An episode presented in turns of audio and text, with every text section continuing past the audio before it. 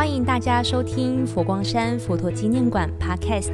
原来如此，各位听众朋友，大家吉祥。星云大师曾开示过，艺术是人类文化的起源之一。当人类开始迈向文明，就有了各种艺术活动。艺术也是人类情感与智慧的结晶。自古以来，佛教因为具有深奥的经教义理，以及悠久的历史文化，不仅丰富了传统艺术的内涵，更可以说佛教本身是一块光彩夺目的艺术瑰宝。今天佛馆原来如此 Podcast，要和听众朋友一起增进艺术内涵，尤其佛馆和各博物馆艺术家合作互动。也让佛馆有许多顶尖优质的文物展品展出，让游客有一处免费的艺术空间，陶冶自己的心灵。所以要来和大家分享近期展出的张振宇当代佛教艺术。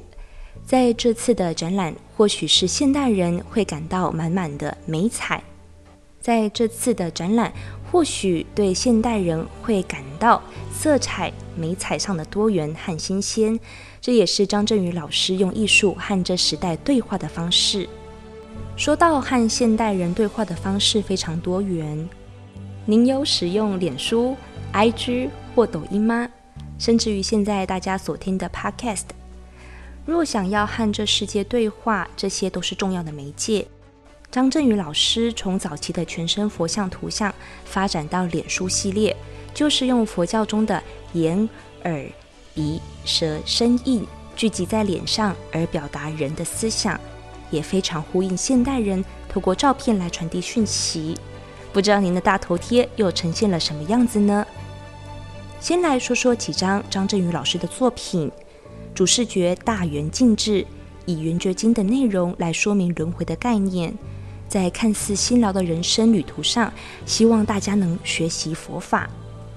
作品除了有诸佛菩萨形象之外，张振宇老师也以《论语》孔子像为主题，在展品上能够看见象征孔子在东方文明的地位与贡献深远，所以画中可以看到大禹治水、文臣、武将，甚至将世界最高峰喜马拉雅山作为孔子的鼻梁，里面相当多的细节来呈现中华文化、儒家思想的意境。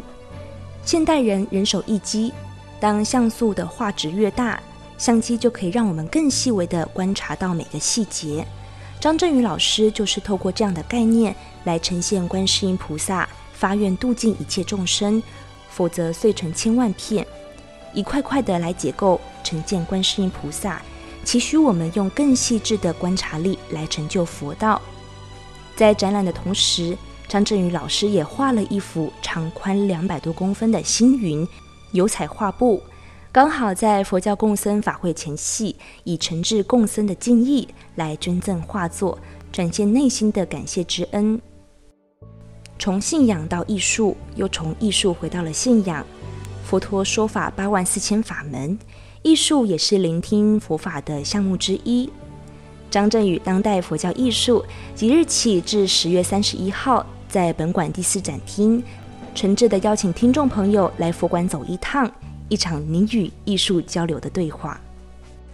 最后要记得 follow 佛陀纪念馆原来如此 Podcast，了解最新动态，也可以到佛馆官方脸书和 IG 留言哦。